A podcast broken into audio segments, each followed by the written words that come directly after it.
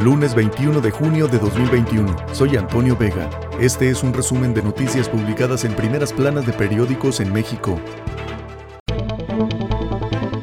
El Universal pasan de ayudantes de AMLO a estar en puestos de alto nivel. Al menos una docena de personas que cargaban las maletas del presidente o le desinfectaban el micrófono ahora ocupan direcciones en el SAT o Canapesca. 107 mil pesos llegan a ganar algunos de los exayudantes.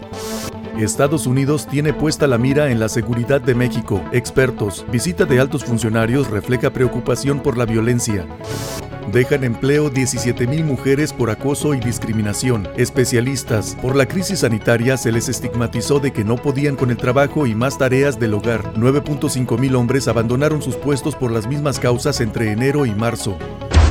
Reforma. Acusan de sabotaje a sindicato minero. Tomaron mina desde 2020. Estiman pérdidas en 150 millones de dólares. Señalan aligados a Gómez Urrutia. Dan control de pagos en Pemex a exayudante de AMLO. Arlet Silva pasó de correr a un lado de la camioneta del presidente Andrés Manuel López Obrador a autorizar más de 550 millones de pesos en contratos para tres refinerías como gerente de contrataciones y proyectos de Pemex. Reportan en Reynosa saldo de 23 muertes. El saldo mortal por la incursión el sábado de un comando en esta ciudad subió ayer a 18 fallecidos, 14 de ellos civiles inocentes, aunque la cifra real sería 23 muertos.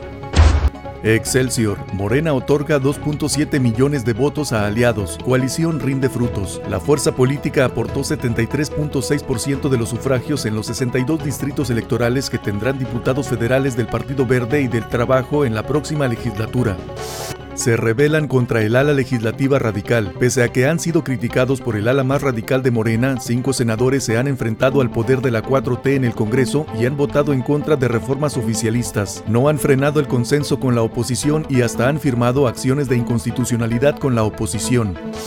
Estados Unidos extiende un mes cierre de fronteras, viajes terrestres no esenciales. Washington. El gobierno de Estados Unidos amplió al menos un mes más el cierre de sus fronteras terrestres con México y Canadá a fin de evitar un mayor número de contagios de COVID-19. El financiero. Reforma fiscal debe incluir combate a informalidad, iniciativa privada, Consejo Coordinador Empresarial. Propondrán empresarios que SAT ya no genere temor a contribuyentes. Buscaremos que el empresario tenga los elementos para cumplir con sus obligaciones, dijo Carlos Salazar, presidente del Consejo Coordinador Empresarial. Nueva legislatura. Tiende PRI con Moreira, primer puente con la 4T en San Lázaro.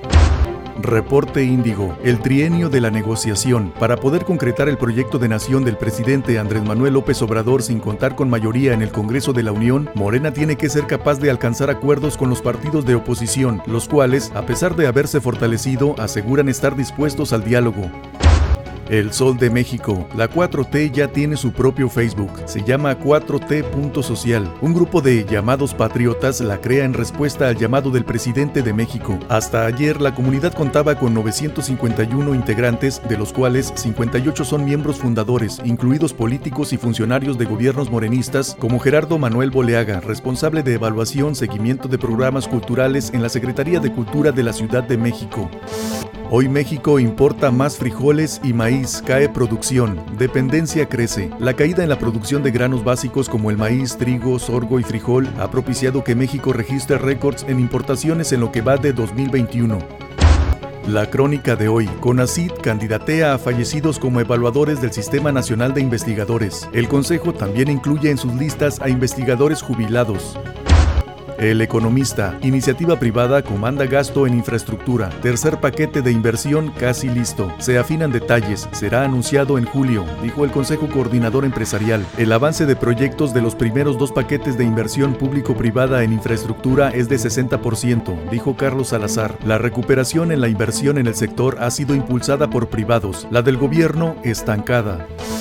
Baja la exportación de crudo. El volumen de petróleo exportado en enero-abril fue, por primera vez en 20 años, por debajo del millón de barriles al día y 18% menor al del mismo lapso del 2020. El Heraldo, banqueros con 1.4 billones listos para apoyar, sacan la chequera. En entrevista, Daniel Becker, presidente de la Asociación de Bancos de México, sostuvo que el sector tiene altos índices de capitalización y liquidez fundamentales para la reactivación económica. Este fue un resumen de noticias publicadas en primeras planas de periódicos en México. Soy Antonio Vega.